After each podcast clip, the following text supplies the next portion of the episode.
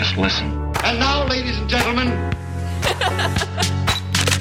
Bienvenue sur Grain, un podcast pour les photographes qui veulent rester inspirés et motivés pour construire un business solide. Je suis Mélodie, votre hôte, et je vous retrouve chaque semaine pour partager une réflexion, une découverte ou une rencontre. Ensemble, on travaille notre mindset et on élargit notre horizon créatif.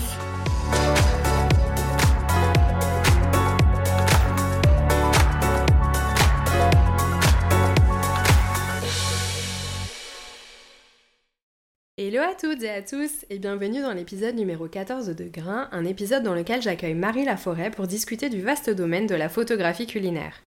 Marie, c'est une photographe que vous connaissez forcément si vous travaillez dans le milieu culinaire. Photographe et autrice de plusieurs livres de recettes, elle s'est spécialisée dans la cuisine végane et cette année, elle se lance à 100% dans le coaching pour accompagner d'autres photographes à se développer et à atteindre leurs objectifs. Ensemble, on a parlé des qualités essentielles à développer quand on est photographe culinaire, de comment gérer les moments où l'on manque d'inspiration, de ses expériences clients et des leviers majeurs pour faire décoller une activité qui peine à fleurir, entre autres. J'ai hâte que vous découvriez notre échange. Si vous avez l'habitude d'écouter ce podcast et qu'il vous plaît, ça serait génial pour moi que vous preniez deux petites minutes de votre temps pour soutenir l'émission en me laissant une note et un commentaire sur la plateforme d'écoute que vous utilisez. Je sais que c'est une chose à laquelle on n'est pas super éduqué. Moi-même, j'ai consommé des tas de podcasts pendant des années sans jamais laisser une seule note. Mais maintenant que je suis dedans, je réalise vraiment tout l'impact que ça peut avoir sur l'émission et je vous remercie mille fois d'avance si vous prenez le temps de soutenir mon travail. Allez, place à l'épisode. Coucou Marie, comment ça va? Salut Mélodie, ça va et toi? Ça va super, merci beaucoup d'avoir accepté de venir dans le podcast pour parler de ton expérience. Euh, je pense que les, bon, les gens sans doute, on va parler de photos culinaires. Euh, on va faire un petit, euh, un petit check-up de 8 questions sur lesquelles on pourra développer à ta guise en fonction de ce que tu veux nous partager. Euh, je commence par la première. Est-ce que tu peux nous résumer ton parcours et nous raconter quels ont été les, un peu les pivots majeurs pour arriver à ton positionnement actuel sur le marché de la photo culinaire?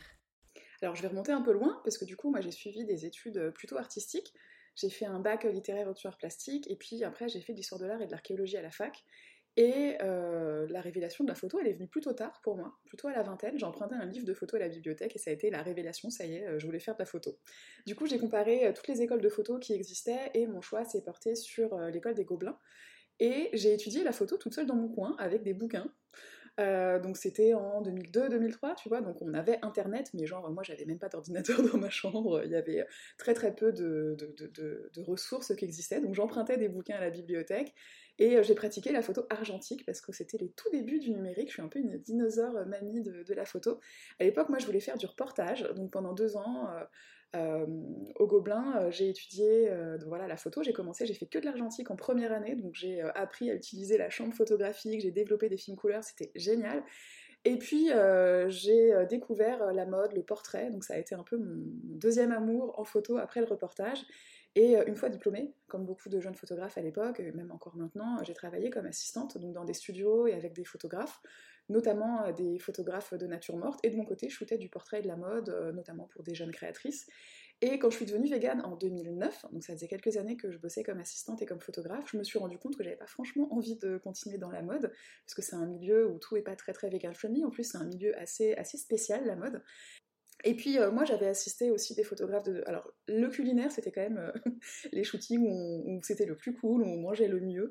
Euh, et la crise de 2008 était passée par là, on avait beaucoup moins de, de boulot au studio. Donc petite note pour les personnes aujourd'hui qui flippent de la crise, oui les crises elles arrivent mais on, on- on remonte aussi la pente et lâchez rien parce que les crises elles passent aussi. Donc j'ai lancé mon blog à l'époque, il n'y avait pas Instagram, euh, il n'y avait pas beaucoup de blogs, il devait y avoir une poignée de, blogs vegan sur la toile, comme on disait à l'époque. Et euh, j'ai créé sur les conseils d'une copine photographe, donc Garance, si tu m'écoutes, encore merci, parce que sans toi, je sais pas où j'en serais aujourd'hui. Et c'est Charlotte Gallimard, donc la directrice des éditions alternatives, qui m'a contactée sur Facebook pour me proposer un bouquin. Et euh, là, je me suis dit, bon, bah, euh, je vais peut-être euh, quand même me mettre à la photo culinaire un peu sérieusement, parce que moi, à la base, la nature morte, c'était pas du tout mon truc. Genre, quand j'étais étudiante, je transformais les sujets de nature morte pour faire venir des mannequins sur le plateau et tout. Et, puis à ce moment-là, j'ai déménagé à Bruxelles et je me suis dit, bon, bah, c'est le moment de, prendre un nouveau, un nouveau départ. Et je me suis mis vraiment à fond sur la photo culinaire. Mais à l'époque, Il n'y avait pas des formations en ligne comme aujourd'hui, il n'y avait pas plein de photographes qui partageaient leurs sujets, donc je découpais des photos dans les magazines et j'étudiais les photos pour voir comment elles étaient construites, donc je me suis, fait des petits, des petits carnets comme ça pour apprendre la photo culinaire, donc c'est vraiment hyper old school.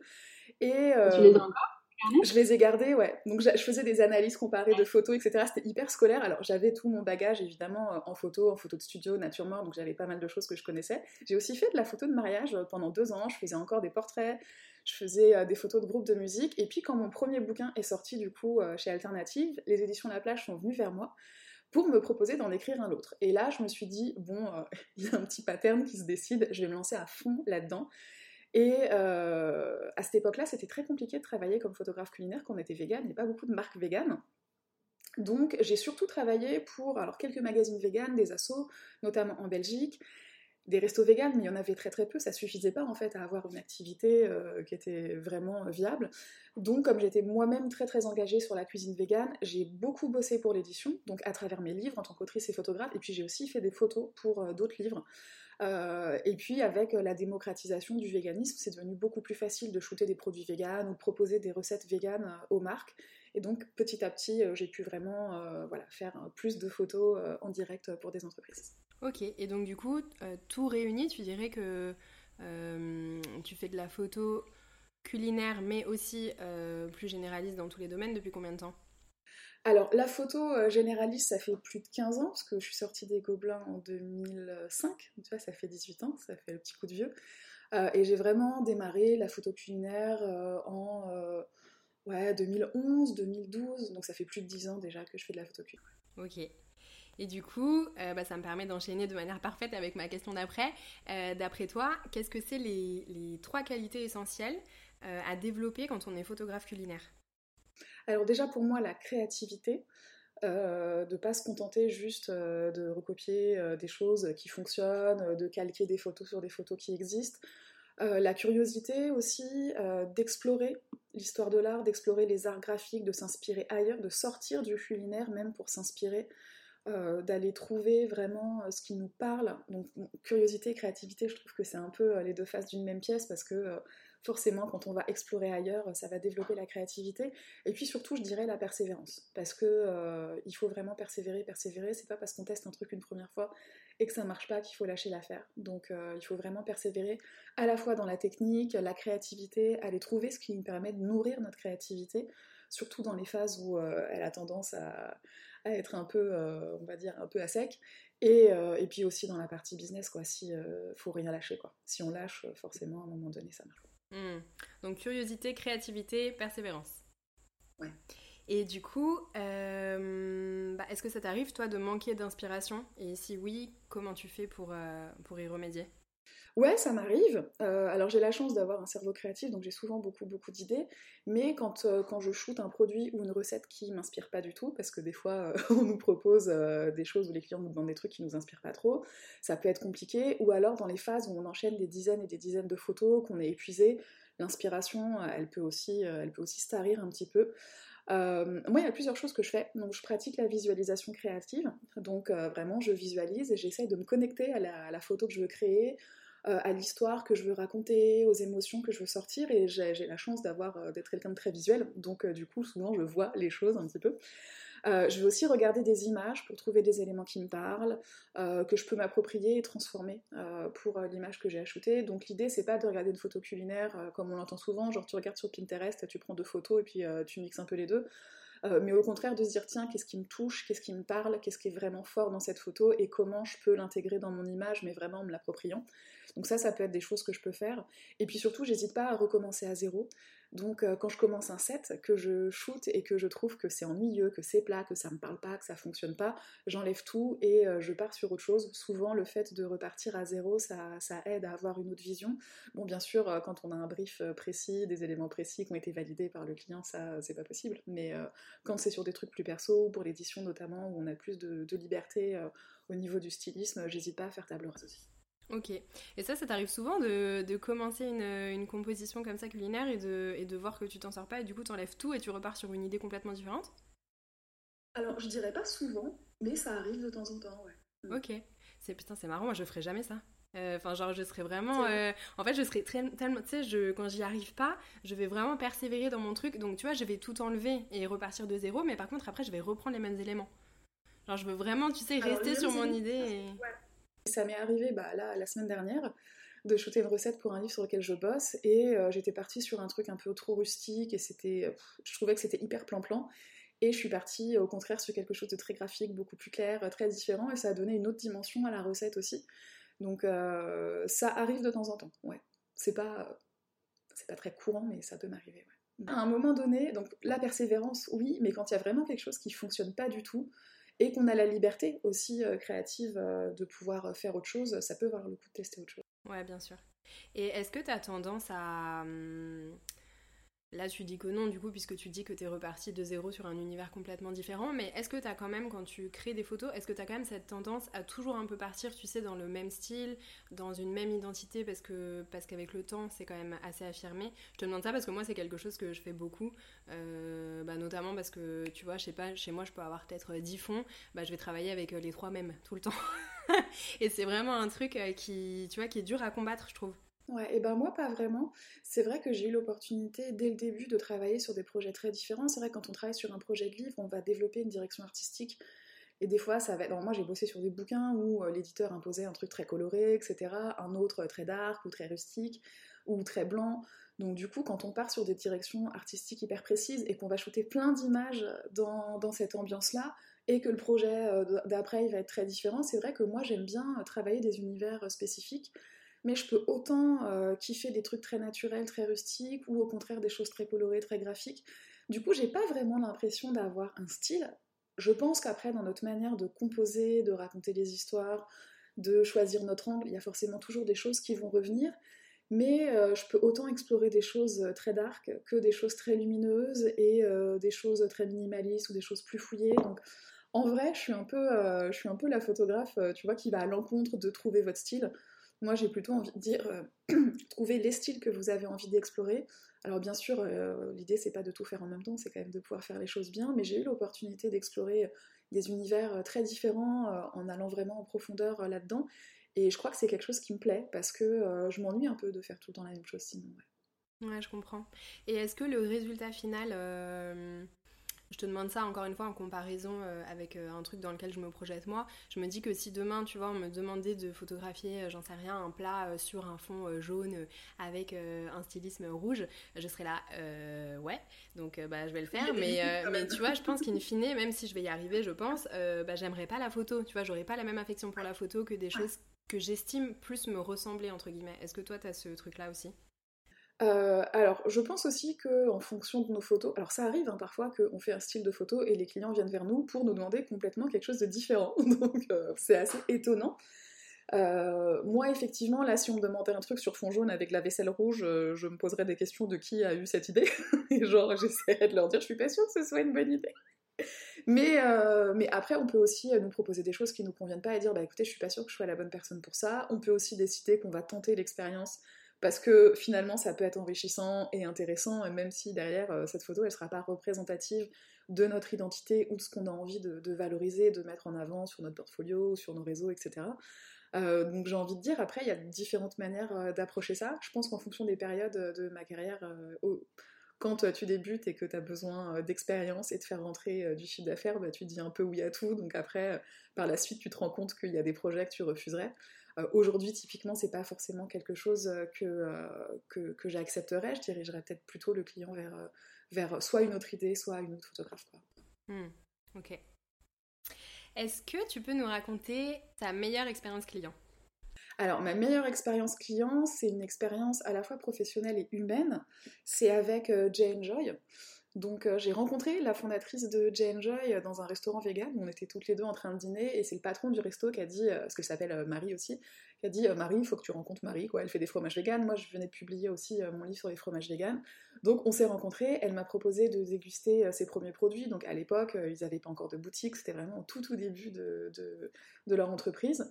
Donc j'ai goûté ces fromages, elle m'a donné un petit sac avec euh, plein de fromages, du coup euh, voilà j'ai eu envie de les mettre en avant, c'était la première, entre, enfin vraiment une des premières entreprises de fromage vegan artisanal en France, donc j'ai fait un petit article sur mon blog mais juste en mode coup de cœur, on avait toutes les deux vraiment beaucoup parlé de, notre approche de la cuisine végane, de l'alimentation. On était vraiment sur les mêmes, sur la même longueur d'onde, quoi, sur la partie éthique des aliments, sur la partie santé, sur la gourmandise, sur, sur les identités culinaires, etc.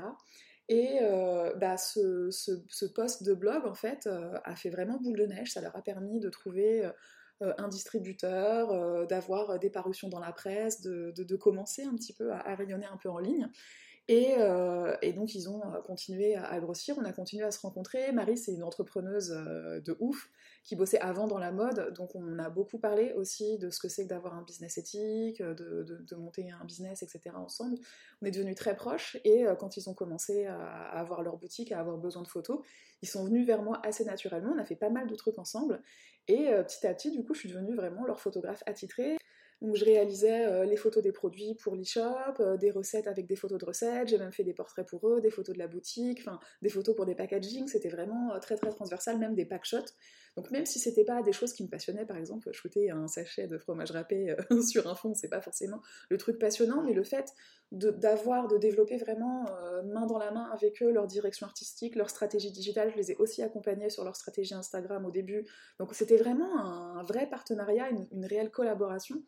Et euh, c'était hyper passionnant. C'est vrai qu'à la fin, c'est devenu, ils avaient tellement besoin euh, de contenu que euh, j'aurais pu bosser presque, pas à plein temps, mais à, mi-temps pour eux, tellement qu'il y avait de, besoins. Et moi, j'avais aussi d'autres envies et j'avais énormément de boulot à côté. Donc on a mis un, stop à notre collaboration fin 2021 parce que j'avais aussi envie, voilà, c'est la période où j'ai commencé à me lancer dans le coaching. Mais euh, et finalement, c'est plusieurs photographes qui ont, repris le flambeau, et puis maintenant ils font aussi des vidéos. Donc on a refait encore des petites choses ensemble à Noël, parce qu'on avait euh, envie, parce que ça nous fait kiffer de faire des trucs ensemble. Et, euh, et on est restés surtout, on est très très amis en fait. Ils étaient présents à mon mariage, j'étais, voilà, on se voit régulièrement. Donc c'est une expérience humaine hyper forte et, et une expérience professionnelle juste géniale quoi. Pour moi, c'est vraiment mes clients idéaux. Euh, et tout, euh, voilà, tout a, tout a progressé d'une manière euh, juste incroyable. Donc l'humain, c'est vraiment la clé, c'est vraiment le truc le plus important. Pour moi, c'est hyper important. J'ai envie de dire que quand on démarre, des fois, on accepte de travailler avec des personnes qui nous parlent pas toujours bien, qui exigent des choses pas forcément très très cool de nous, des horaires, des trucs, etc.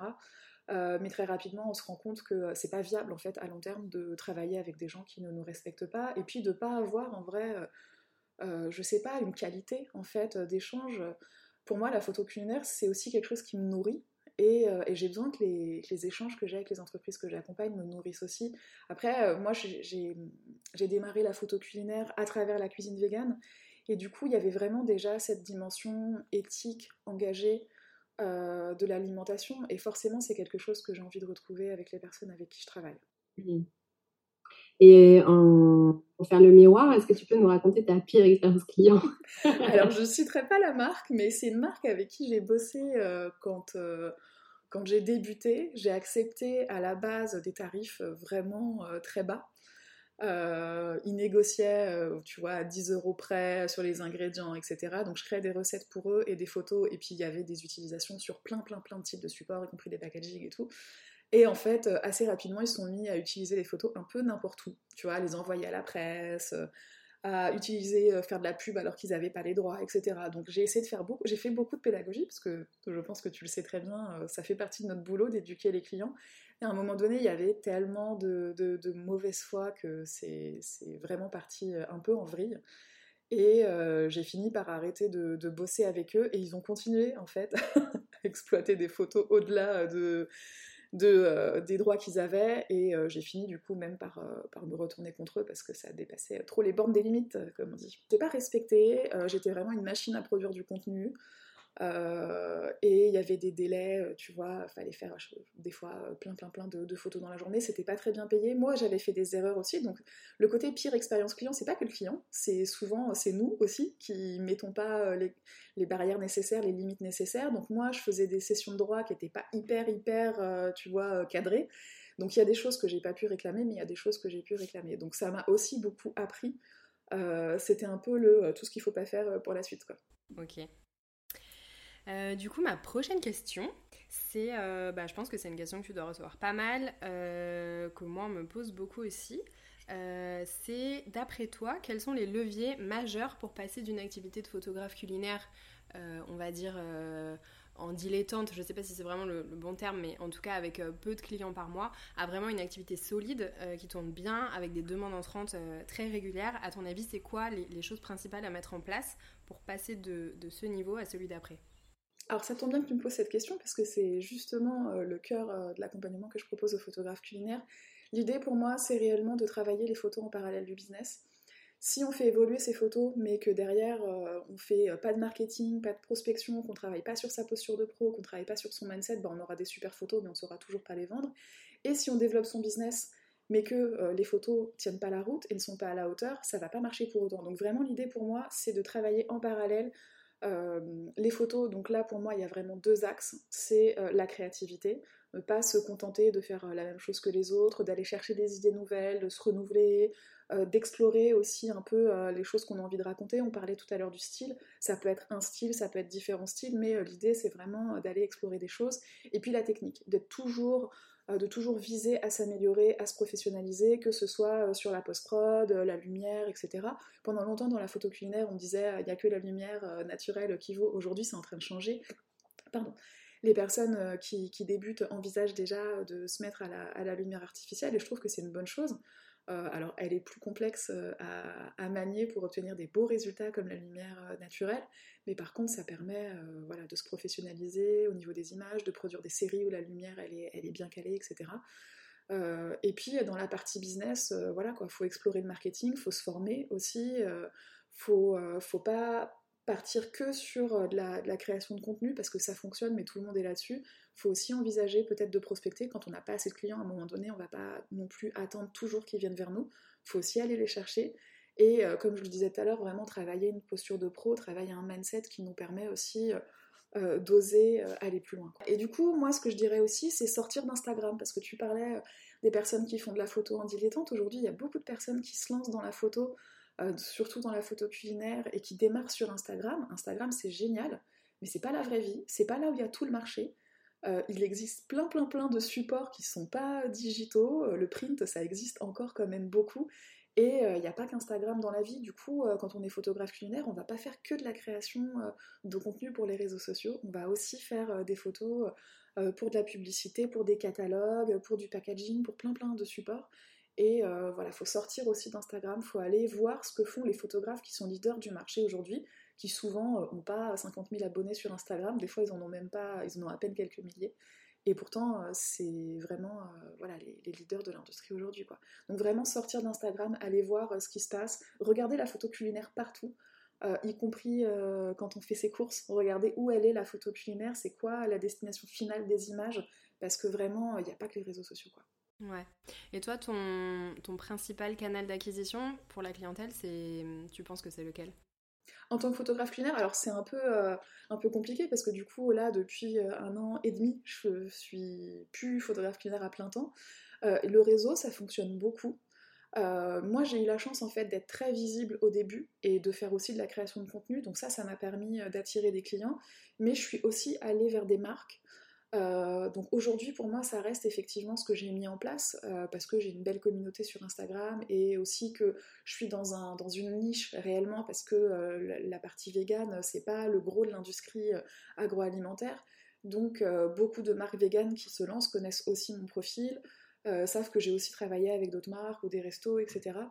donc je, je, pense que je suis pas un cas qui peut se généraliser euh, non plus parce que euh, voilà, je suis là depuis longtemps et, euh, de par mon activité éditoriale et tous les livres que j'ai pu publier, j'ai un profil qui est un peu plus visible que des personnes qui démarraient aujourd'hui. Ouais, c'est vrai. Et du coup, là, en t'écoutant, ça me fait penser à une autre question. Là, tu me parles de, marques qui se lancent. je pense que c'est un problème qu'on rencontre pas mal dans nos métiers, d'avoir, tu vois, ces marques qui sont, qui viennent de naître, qui sont hyper prometteuses, qui font des trucs super beaux, euh, qui te contactent et qui sont hyper emballés par ton travail, et voilà, la relation humaine est hyper chouette, euh, mais ils n'ont pas de budget.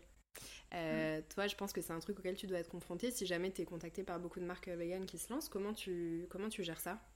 Alors, il y a deux manières de gérer ça. Il y a aussi quand même des marques qui se lancent plutôt en mode start-up et qui du coup ont des budgets pour la com. Moi, j'essaye toujours de discuter avec les entreprises et de leur poser la question tout simplement, mais du coup, vous n'avez pas envisagé n'avait pas budgété en fait la communication, ce qui aujourd'hui quand même est une grosse erreur quand on se lance parce que il y a énormément de concurrence sur ce secteur, même si c'est un secteur en plein développement. Je crois que le marché des produits véganes, c'est plus 400% à peu près euh, par an. Donc c'est énorme. Je pense que c'est un des secteurs qui est euh, le plus en évolution.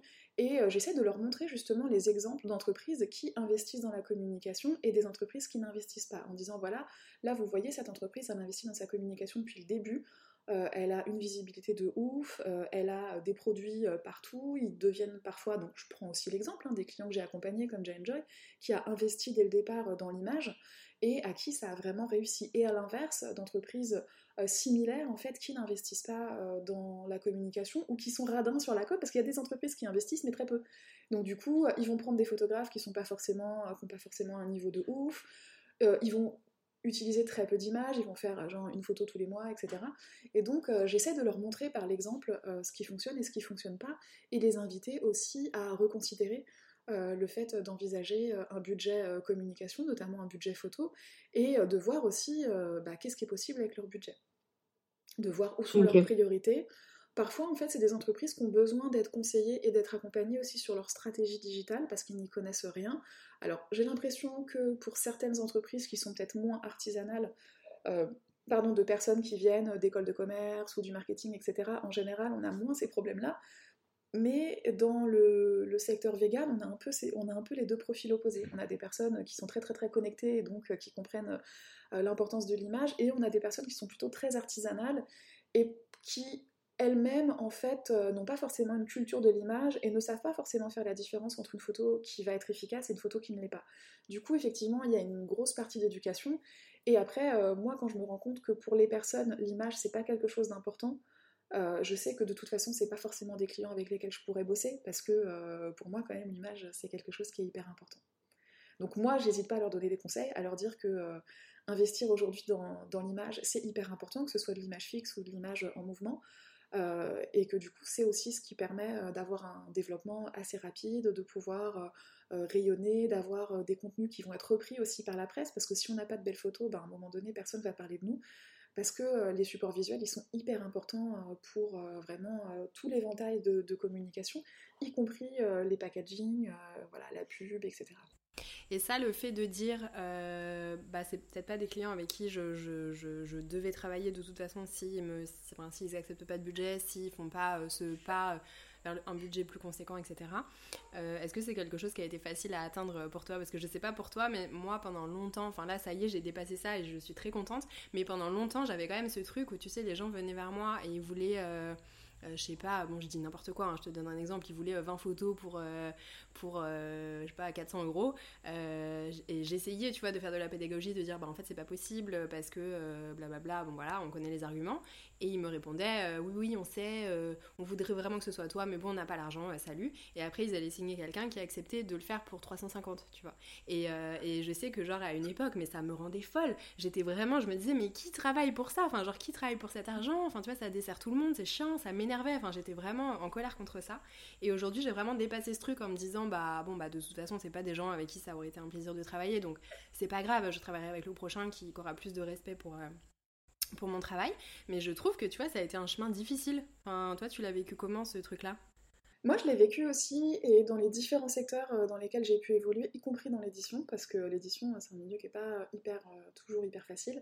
Euh, au début, j'étais comme toi, euh, soit j'étais énervée, et même au tout début, comme je le racontais avec ma pire expérience client, j'ai accepté aussi, alors peut-être pas 20 euh, photos pour 400 balles, mais création de recettes plus photos à 120 euros, alors qu'en vrai aujourd'hui je suis à 5 fois plus. donc c'était difficile parce que j'avais cette croyance qu'on on refuse pas du travail. Alors je pense que c'est vachement lié aussi à l'éducation qu'on a eue, au milieu social dans lequel on a grandi. Et chez moi, on refusait pas du travail. Tu vois, je suis pas issue euh, d'un milieu non plus très très très pauvre, mais je suis clairement pas issue d'un milieu euh, aisé. Et du coup, euh, bah, tu prends le boulot qui vient, quoi. Et puis il y avait cette croyance aussi en tant que freelance que c'est difficile, tu galères, on dit jamais non à du boulot. Donc quand j'ai démarré, moi je disais oui à tout. Et dire oui à tout, des fois ça peut être une erreur. Alors quand on a besoin de remplir le frigo, clairement on peut pas se le permettre. Mais quand on, continue à évoluer, en fait, euh, accepter ce genre de truc, eh ben, ça fait qu'on doit bosser encore plus pour atteindre nos objectifs euh, financiers. Euh, parce qu'à un moment donné, quand on fait 20 photos pour 400 balles, derrière, il y a plusieurs journées de shooting euh, et on n'est pas rentable parce que 400 balles qu'on facture, c'est 200 balles dans notre poche. à la fin du mois, ça fait pas grand chose en fait. Donc il y a eu ce, ce, switch à faire et ça, je pense que c'est vraiment une question de mindset de se dire les clients à qui je dis non aujourd'hui, c'est la possibilité de dire oui à d'autres clients et même d'aller moi-même chercher d'autres clients et d'avoir la latitude de bosser sur des projets plus cool. Quand on accepte un truc pas payé et que derrière on n'a plus euh, de temps dispo et qu'on nous propose un truc qu'on refuse, moi ça m'est déjà arrivé quelques fois, et ben là on se dit mais attends, je suis deg en fait, j'aurais jamais dû accepter le premier truc, pourquoi j'ai accepté ça, c'est tout pourri, c'est mal payé, etc. Donc euh, à un moment donné, j'ai fait ce switch-là, et, euh, et, puis ce que tu racontais du coup par rapport à la, frustration ou l'agacement de voir euh, des personnes qui acceptent, parce que nous on sait ce qu'on a refusé, et derrière quand on voit passer les, projets, on se dit oh là là, mais la personne elle a accepté ça, c'est hyper mal payé. au début, ça m'agaçait un peu parce qu'effectivement, il y a cette fameuse expression de ça casse les prix du marché, etc. par la suite, je me suis dit, bah, de toute façon, c'est des clients qui ne respectent pas la valeur du travail des gens. Donc clairement, moi, c'est pas des gens avec qui j'ai envie de bosser. Il y a un moment donné où euh, j'ai appris à dire non, et ça, c'est un truc hyper puissant. Quand on est des personnes, euh, surtout quand on est un peu people pleaser, moi, c'est un peu mon gars, euh, t'as envie toujours d'accompagner les gens, t'as envie de dire oui, etc., t'as envie d'être gentil, etc. c'est clairement quelque chose qui peut avoir un impact assez, délétère sur une activité, sur un business, sur une activité pro quand on est, quand on est entrepreneuse. Et euh, dire non, c'est vraiment euh, un truc assez libérateur. Et aujourd'hui, je pense que j'ai plutôt de la compassion pour les photographes justement qui acceptent des tarifs pourris, parce que je sais que euh, c'est compliqué pour elles de joindre les deux bouts. Alors je dis elles, hein, parce qu'il y a beaucoup de, nanas dans la photo culinaire. Et ça fait aussi partie des raisons pour lesquelles j'ai envie d'accompagner les gens, justement, pour les aider à plus accepter ces tarifs-là. Parce que si à un moment donné, plus personne ne les accepte, bah, les clients arrêteront de les pratiquer. Donc ouais, j'ai un peu changé ma, vision des choses aussi. Ouais, du coup, je rebondis là-dessus. Tu parlais donc tout à l'heure de ton, ton offre de coaching. Est-ce que tu peux nous partager, euh, parce que c'est quand même une évolution euh, sensible dans ton business, est-ce que tu peux nous, nous, partager ce que ça a changé pour toi euh, du point de vue humain et après du point de vue professionnel? Alors, ça s'est fait vraiment, ça fait trois ans en fait que j'ai commencé à proposer mon, mon offre de coaching. Au départ, en 2020, je travaillais en individuel. Euh, mm. Et puis assez rapidement, je me suis rendu compte que j'avais envie d'accompagner plus de personnes. Moi-même, j'ai été dans des programmes de groupe et j'ai trouvé ça hyper, euh, hyper dingue.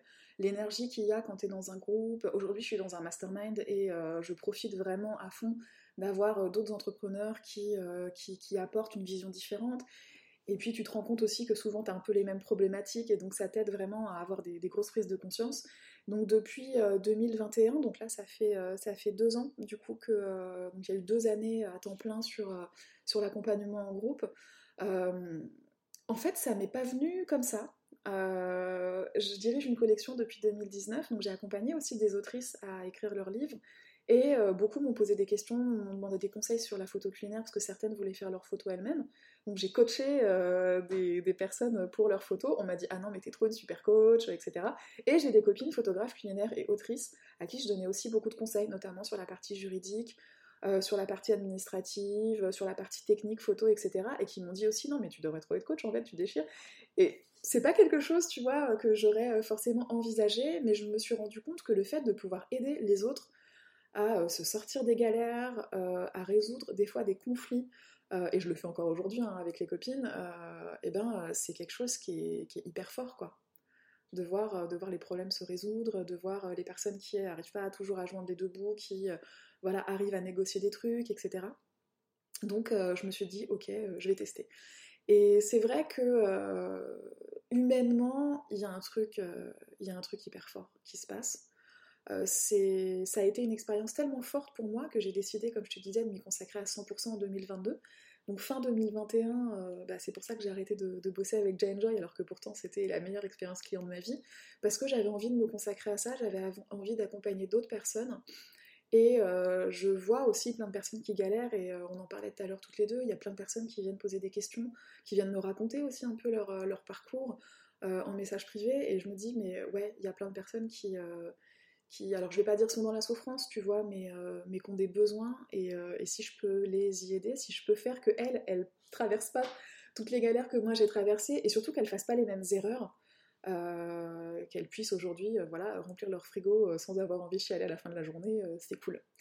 Donc j'ai, en 2022, j'ai aussi organisé mon premier workshop avec deux copines photographes et, et autrices culinaires dans un château en Sologne. Et là, le fait d'avoir les personnes en, vrai, parce que du coup le coaching, moi ça se fait à distance, c'était encore plus fort. Je me suis sentie tellement à la bonne place que j'ai décidé de continuer en 2023. Donc je sais pas de quoi seront faites les prochaines années, mais je sais que euh, l'accompagnement, c'est vraiment quelque chose que j'ai envie de, continuer. Donc je continue de diriger ma collection euh, vegan chez Solar.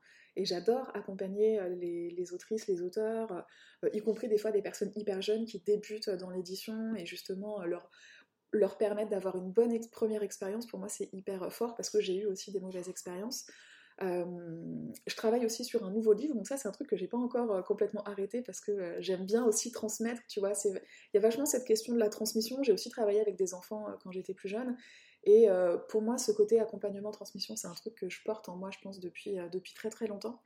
Et je sais que là, le cœur de mon activité, il va être centré sur l'accompagnement des photographes culinaires sur les prochaines années. donc là, cette année, je vais lancer un mastermind pour les photographes qui sont bien installés, qui sont un peu plus avancés, et aussi en parallèle euh, des formations en ligne qui sont accessibles à tout le monde. Euh, la première sortira au printemps d'ailleurs, et ça, ça me nourrit vraiment aujourd'hui. Donc je sais que je vais euh, là où je sens que ça me nourrit à tous les niveaux. Tu vois, au niveau créatif, au niveau humain, au niveau intérieur. Alors bien sûr, après, il faut que ça puisse nous nourrir au niveau financier, hein, la partie matérielle, il ne faut pas l'oublier. Mais je me rends compte que c'est vraiment un nouveau souffle dans, ma carrière et, j'ai envie de l'embrasser pleinement. Ok, donc là 2023, tu vas être à 100% sur euh, la formation, l'accompagnement, le coaching. Et du, et du coup, le format que tu fais aujourd'hui avec, euh, avec des groupes, ça c'est quelque chose que tu vas continuer, euh, que tu vas continuer cette année. Enfin, il n'y aura pas que la formation en ligne et le mastermind. Ça, c'est vraiment pour moi, j'ai envie de dire, le programme de cœur. Euh, j'accompagne un type de photographe très ciblé, donc qui sont pas débutantes. Au tout début, j'ai accompagné des débutantes avec ce programme, mais je me suis rendu compte qu'il n'était pas forcément adapté pour elles, parce qu'il y avait des lacunes qui avaient besoin euh, euh, d'être comblées plutôt par de la formation. Donc j'accompagne des photographes qui ont déjà démarré, mais qui ont du mal justement à, à passer ce cap, tu vois, à aller un peu au-delà de je démarre, j'ai quelques clients, je fais des belles photos. Et, mais du coup, je sais qu'il y a aussi des besoins chez d'autres profils de photographes, les personnes qui débutent, et puis les personnes, que ce soit les photographes que j'ai accompagnés ou d'autres, qui, ok, on a passé ce cap, on sait générer plusieurs dizaines euh, de milliers d'euros par an.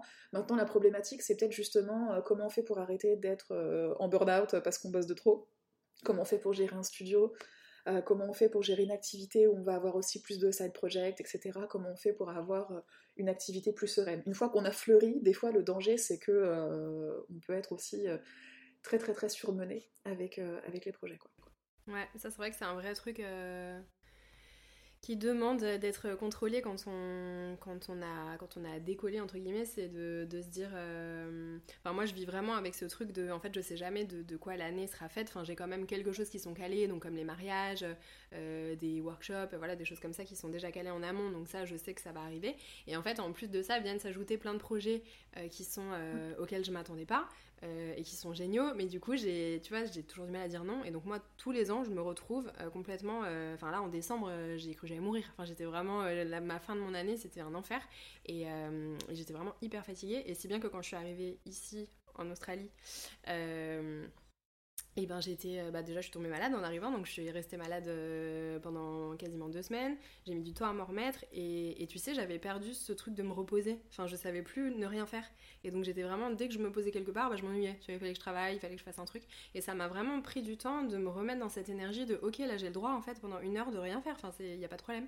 Et, euh, et ça, c'est vraiment un truc qu'on développe beaucoup, je pense, et pas que dans la photo. Je pense quand on est entrepreneur, cette espèce de culpabilité à rien faire et, et cette obsession de toujours travailler, de toujours être productif, de toujours faire des choses, euh, c'est vraiment un truc qu'il faut arriver à décranter. Et je pense que malheureusement, ça va de pair avec l'évolution du business. C'est-à-dire que plus on évolue et plus on a ce truc qui se développe. Et c'est fou. Et donc plus plus, on s'épuise et voilà, c'est une cata. Et ça, c'est vraiment. Euh, si, tu, si tu nous fais un coaching pour apprendre à gérer ça, je viens tout de suite. ouais, ça peut être hyper toxique. Et euh, moi, je suis partie de mon expérience aussi parce que je sais qu'en général, on a un peu tendance à vivre les mêmes choses. Euh, clairement, le burn-out du mois de juin ou du mois de décembre, parce qu'il il y a tout qui, s'accumule avant la fin de l'année scolaire ou la, la fin de l'année civile, je l'ai vécu et je l'ai vécu plusieurs fois. Et euh, c'est mon envie aussi d'aller vers une vie euh, plus slow, plus connectée à la nature, plus connectée aussi à la vraie vie, parce que comme tu le disais, il y a des moments où on est tellement dans le boulot qu'il n'y a plus que ça. Alors on est passionné, on kiffe ce qu'on fait, mais euh, des fois c'est vraiment au détriment de notre vie personnelle et de notre santé surtout. Et je pense, moi j'ai pas, j'ai pas, j'ai pas encore d'enfants, mais je pense aux personnes qui ont des enfants qui culpabilisent aussi de ne pas pouvoir passer assez de temps avec leurs enfants, qui voient leurs enfants grandir, mais qui ont des journées à rallonge, etc. Euh, qui bossent le week-end, qui bossent tard le soir pour finir les, retouches, etc. Clairement, pour moi, c'est pas, c'est pas ce que je veux pour ma vie, et la plupart du temps, bah, les gens, c'est pas ce qu'ils veulent non plus pour leur vie. Du coup, je suis vraiment partie de, ça, et je pense que c'est important euh, de se rappeler pourquoi on fait les choses, pourquoi on bosse, pourquoi on veut euh, aussi gagner de l'argent. Bah, souvent, c'est pour mener la vie qu'on a envie. Et je pense que c'est important de remettre ces questions-là au centre de notre business et de construire un business qui nous serve nous, plutôt que d'être nous au service de notre business en permanence. Parce qu'on peut très très vite se retrouver, surtout quand on est indépendant, comme euh, un travailleur ou une travailleuse très très maltraité. On peut beaucoup se maltraiter soi-même dans notre business, des choses qu'on n'accepterait pas si on était salarié de la part d'une entreprise, les horaires à rallonge, bosser tout le temps, répondre aux clients à pas d'heure, etc. Et on se rend compte qu'en fait, euh, quand on cadre mieux les choses, eh ben, ça peut aussi très très bien se passer. C'est aussi ça euh, sur quoi j'accompagne mes photographes, et parfois certaines se rendent compte que finalement dire non ou mettre des nouvelles limites, eh bien ça se passe très très bien. Et que quand nous, on se respecte, les clients nous respectent aussi. Et que quand on met des limites, souvent les clients nous respectent beaucoup plus que quand on n'en met pas. Et que finalement, c'est aussi un cercle vertueux. Maintenant, euh, il y a aussi des choses qui sont à, changer, effectivement, en termes de mindset. Et euh, je pense que moi, c'est vraiment cette idée de me dire, euh, aujourd'hui, je veux que mon activité soit au service de ma vie. Je veux pas être l'esclave, en fait, de mon activité qui, a vraiment aussi permis de changer les choses. Et du coup, là, si, je, si, je, si on synthétise un peu ce qu'on s'est dit, tu passes d'une activité où tu avais des clients, donc où tu travaillais pour les gens, à une activité cette année où tu vas être 100% euh, bah, ton, propre, euh, ton propre client, entre guillemets, puisque tu vas faire des, des formations, etc. et tu t'autogères sur tout. Euh, ça, tu le vis comment Le fait de plus avoir d'attente client, de brief, de, de voilà, de quelqu'un qui te demande quelque chose en fait pour arriver à un résultat et de faire les choses que pour toi, tu, ça se passe comment le switch de l'un à l'autre? Alors ça s'est fait progressivement parce que du coup j'ai commencé l'accompagnement en parallèle du coup de, de mon activité de photographe et j'ai toujours un peu eu plusieurs activités parce que je suis aussi autrice culinaire et euh, depuis 2019, comme je te le disais, je dirige une collection. Donc il y a encore, tu vois, des petites deadlines, des petites choses, etc. Euh, au début, c'est vrai que ça a été bizarre parce que dans la contrainte et dans les demandes clients, il y a aussi de la créativité, il y a aussi des élans de tiens, on va monter un projet avec des gens, on discute avec des gens, etc. Mais euh, il y a aussi quelque chose d'hyper cool dans le fait de tout créer de A à Z soi-même. De vraiment monter le projet, etc. Moi, je suis aussi accompagnée, donc comme je te disais, je suis dans un mastermind depuis deux ans maintenant. Donc je suis aussi avec d'autres entrepreneurs, je travaille avec un coach euh, que je connais depuis très très longtemps. Et euh, finalement, je suis pas euh, si seule que ça dans mon business. Aujourd'hui, j'ai une assistante qui bosse avec moi, donc on a vraiment, bon, on est une mini équipe, mais on, travaille en équipe. Et puis je fais encore, voilà, je fais encore de la photo. Là, je bosse sur un bouquin, donc je suis pas, je me sens pas seule en fait. Euh, et il y a une dynamique différente, mais qui me permet aujourd'hui, moi aussi, de respecter un peu mieux mon rythme. Alors, euh, bah ouais, j'ai commencé la photo, j'avais une vingtaine d'années. Aujourd'hui, là, je viens de fêter mes 40 ans. Donc, j'ai aussi d'autres envies. Euh, et j'ai réellement envie de, favoriser beaucoup plus ma vie perso, ma vie de famille. Et ça, c'est quelque chose qui me permet de le faire. Donc, ça, pour moi, c'est vraiment aussi quelque chose de bénéfique. Je sais pas combien d'années ça va durer, peut-être qu'à un moment donné ça va me manquer, hein, les grosses journées shooting, etc. Alors j'en fais toujours hein, quand je shoot euh, pour des bouquins, et puis je fais aussi des photos euh, et euh, même des vidéos pour, les supports que je propose aux photographes que j'accompagne. Là, le fait de créer des formations aussi de A à Z, je trouve ça hyper passionnant. donc pour moi, je suis vraiment, je m'éclate, je m'épanouis et je respecte un peu plus aussi mon, rythme perso. Mmh. Ok. Et euh, question purement euh, pratique, euh, ton assistante, qu'est-ce que tu lui donnes comme tâche à faire? Ça m'a toujours rendue hyper curieuse parce que moi j'ai l'impression qu'il n'y a rien dans mon business que je pourrais déléguer à quelqu'un. Enfin, tu vois, des fois j'y pense et je me dis, mais en fait, bah non, j'ai envie de tout faire moi-même. Donc du coup, ça m'intéresse de savoir ce que toi tu lui demandes. La délégation, ça a été très très dur. C'est encore, c'est encore un work in progress alors qu'on bosse ensemble depuis déjà un peu plus d'un an. Euh, moi aussi, en termes de mindset, hein, euh, déléguer c'était difficile, c'est parce que voilà, quand on est un peu perfectionniste et qu'on a envie de tout faire, on est beaucoup aussi, même quand on travaille avec des gens dans le micromanagement, on veut tout contrôler, on veut tout valider, etc. Donc j'ai commencé par lui donner des choses qui étaient peut-être moins complexes pour moi.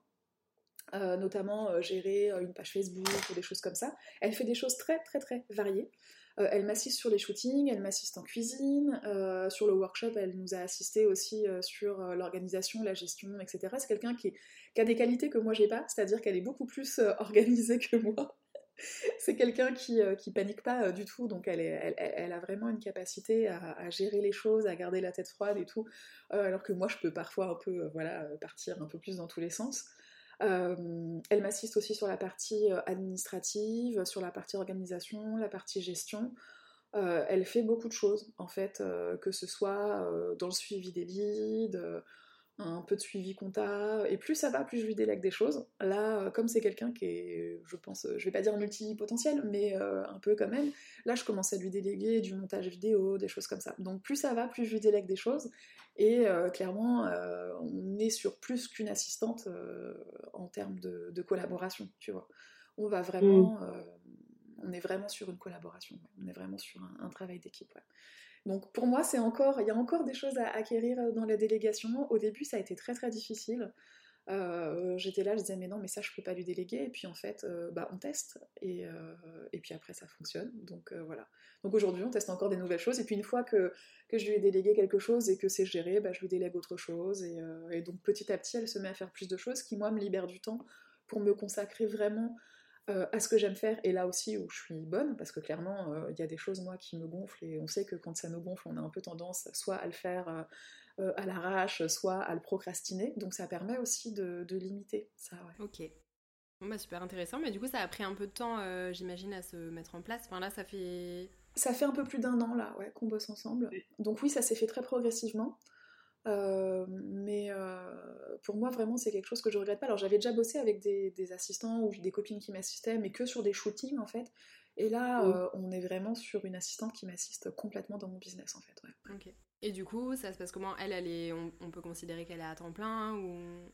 Non, c'est une freelance du coup, donc on, travaille. Tu vois, je la, enfin, elle facture à l'heure en fonction de, de sa pression. Ok. Bon bah hyper intéressant. Trop cool. Euh, écoute, on approche, euh, on approche de la fin. Euh, j'ai ma dernière question. Quel conseil, s'il y avait un conseil, le, voilà, le conseil le, plus important pour toi à donner à des photographes culinaires qui ont du mal à faire fleurir leur activité aujourd'hui, ce serait lequel? Qu'est-ce que tu voudrais leur dire? Alors, c'est un peu la question de genre, euh, si j'avais euh, un vœu, j'en voudrais trois. Euh, non, moi je dirais c'est vraiment d'avancer sur les trois leviers qu'on a cités tout à l'heure. La technique, la créativité, le business, de, vraiment avancer en même temps, de ne pas négliger la prospection. Franchement, il ne faut pas rester bloqué si on n'arrive pas à évoluer par soi-même, faut se faire accompagner, faut rencontrer des photographes, faut se former, faut aller là où c'est inconfortable. Je pense que ça, cette notion d'inconfort, elle est hyper importante. Euh, parce que quand on passe des paliers dans notre activité professionnelle, c'est souvent inconfortable. La nouveauté, la difficulté, c'est inconfortable. Moi, j'aime pas trop l'expression sortir de sa zone de confort. Euh, je pense que quand on accepte d'aller là où ça génère de l'inconfort, on agrandit plutôt sa zone de confort. Euh, il y a une grosse composante mindset en fait dans le fait de faire évoluer son business, d'augmenter ses prix, de s'affirmer face aux clients, de rencontrer des gens, d'oser faire des choses même si on n'a pas encore le niveau. Et ça, c'est un truc aussi, on remarque que c'est très présent chez les femmes d'attendre euh, de savoir faire le truc parfaitement pour oser dire qu'on sait le faire. Ce qui est beaucoup moins mm. présent chez les mecs qui osent euh, euh, postuler à un poste alors qu'ils ont 60% des compétences. donc vraiment oser quoi. Oser faire les choses, même si et puis des fois on apprend sur le tas. Franchement, faut pas, faut pas attendre de, très scolaire, de s'être formé parfaitement et d'avoir 18 sur 20 avant de dire je sais faire ça. Et mon dernier conseil, c'est celui qu'un photographe que j'ai beaucoup assisté m'a donné, c'est lâcher rien le travail, ça finit par payer, faut y aller à fond, faut persévérer. Euh, et à un moment donné, euh, voilà, il y a des choses qui se débloquent, mais voilà, si vous êtes coincé, euh, restez pas, restez pas dans, restez pas dans le nœud, quoi. Voilà, allez voir des gens qui peuvent vous aider à débloquer tout ça. Merci beaucoup, Marie. Je t'en prie, merci Mélodie pour ton invitation. C'est trop cool d'échanger avec toi. Et voilà pour cet épisode. Si vous faites partie de ces photographes qui peinent à faire décoller leur activité, j'espère que notre discussion vous aura donné un coup de boost. On ne le dira jamais assez, le travail finit toujours par payer et tout le monde peut y arriver. Le tout c'est de bien s'entourer et de se faire accompagner quand c'est nécessaire et surtout de toujours y croire. Un grand merci d'avoir été au rendez-vous aujourd'hui et on se dit à très vite